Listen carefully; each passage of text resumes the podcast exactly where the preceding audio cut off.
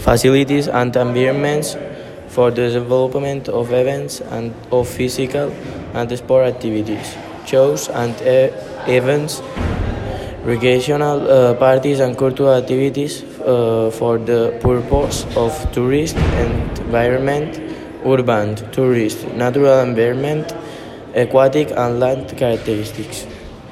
The tourist establishments are classified according to their characteristics of their location, depending on uh, where they are. Tourist establishments include uh, the following uh, cata- categories: uh, establishments uh, close the beach, establishments in the field, establishments in the mountain.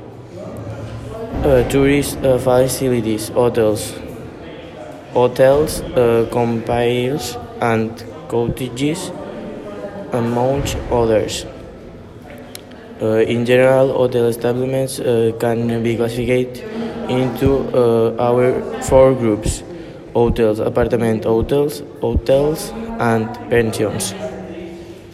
Um, hotels. Uh, they are establishments for tourists uh, accommodation depending on the uh, quality they can be classified into 1 2 3 4 and 5 stars. Uh, apartment hotels. Uh, these establishments have all the characteristics of the hotel and also be independent spaces where uh, users can bring food and cook uh, themselves they are classified uh, equally as hotels. 1, 2, 3, 4, and 5 stars. Hostels. Uh, the characteristic of these establishments uh, mean that they cannot be considered as hotels. Uh, they are classified into one or and two stars. Uh, they have the following characteristics: uh, both one stars star hotels and two stars hotels must have uh, claiming eating and freight uh, in the room. There must be bathroom in the ev- every room. Uh, the two stars must also have bath in the com- common areas and elevator. The tourist uh, cottages. These are buildings in the uh, rural environment that have uh, peculiar characteristics in the constructions, in the form, and in the service. They uh, provide uh, the service that the site uh, offers are accommodation, cleaning and change of bed, shades, and bath. Some cottages offer different outdoor activities such as hiking, uh, bike routes, horseback, uh, riding, etc. Uh, so enjoying nature. Typical characteristics of a tourist facility for the development of animation programs with cultural and recreational activities uh, and work, workshops. The tourist facilities uh, that can be used to carry out animation programs with cultural, uh, recreational activities and workshops are these uh, mini club.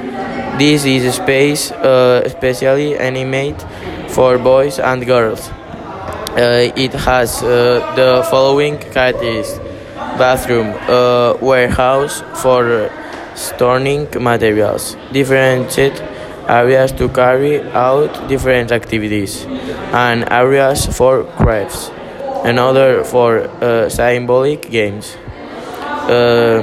It is especially decided for children to make a multitude of activities, outdoor crafts, educational games, and children's shows, shows as games and musicals.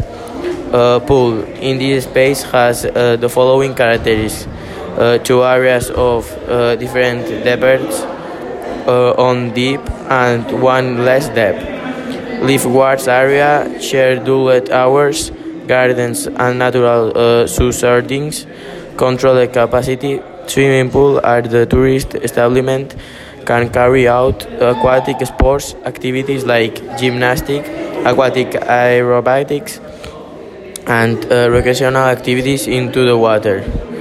Uh, other playgrounds, multiple rooms, uh, gyms, uh, tourism uh, in additional to being uh, one of the largest uh, show sources of economic income in our country has uh, become a dynamic and alive uh, for uh, form of culture looking uh, forward among other things.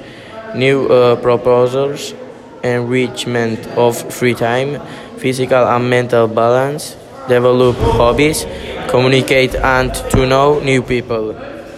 Uh, we think uh, what is called a tourist company, we can distinguish hotels, spas, uh, camping, houses, and rural uh, hotels.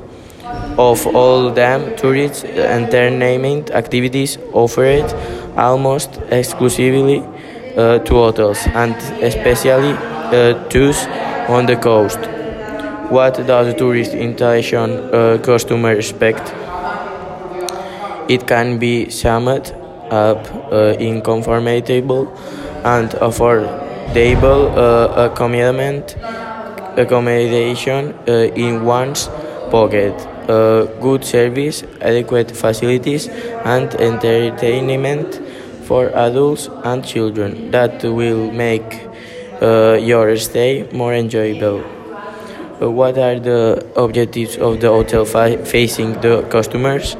Uh, we will remember that this that like and private uh, company it has a lucrative uh, purpose to make money so it will uh, try to cover its full capacity offering proposals and alternatives uh, to attract the customers attention as well the getting the client to stay uh, in it as long as possible. Not having to look for other leisure offers.